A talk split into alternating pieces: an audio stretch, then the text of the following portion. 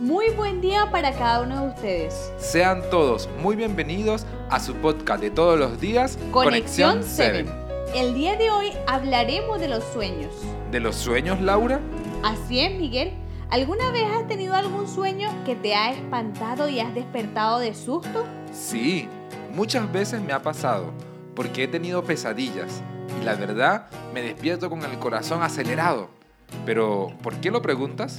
Sabes, Miguel, el rey Nabucodonosor tuvo un sueño horripilante. Pero lo peor no fue eso. El sueño, aparte de despertarlo y angustiarlo, no podía recordarlo. Uh, despertarse por una pesadilla y no acordarse del sueño debe ser muy terrible. Sí, así que el rey mandó a llamar a todos los magos, adivinos, consejeros, todas las personas que pudieran revelar el sueño y su significado, pero resulta que ninguno pudo revelarlo. ¿En serio? ¿Nadie pudo? Así fue, nadie pudo, Miguel. Entonces el rey se enfureció y mandó a matar a todos, incluyendo a los que no estaban presentes. ¿Incluyendo a Daniel y a sus amigos? Así fue, pero al enterarse, Daniel junto a sus amigos pidieron un poco de tiempo para orar y pedir a Dios que pudieran revelar el sueño e incluso su interpretación.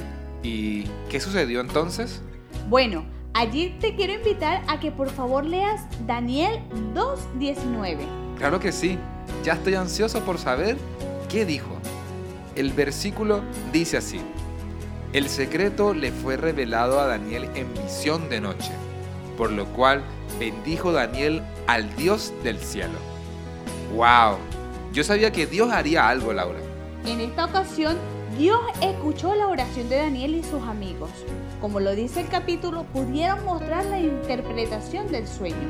Un sueño que describiría el futuro, no solo lo del reinado de Babilonia, sino el de muchos más. ¡Qué impresionante historia!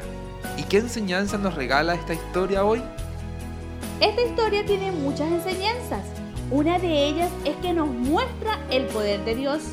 También nos enseña la importancia de la oración y que nos invita a pedir a Dios en oración como lo hizo Daniel y sus amigos, para así poder salir vencedores con la respuesta de Dios. Porque para Dios no hay imposible, solo debemos tener fe. Tienes toda la razón. Debemos cada día colocar nuestras cargas en las manos de Dios y así avanzar por fe confiando en Él. Por eso, Miguel, conociendo que la oración es poderosa y eficaz, los invitamos a orar. Maravilloso y buen Dios, una vez más damos las gracias por tantas maravillas y enseñanzas. Gracias porque nos enseñaste hoy que tú contestas las oraciones.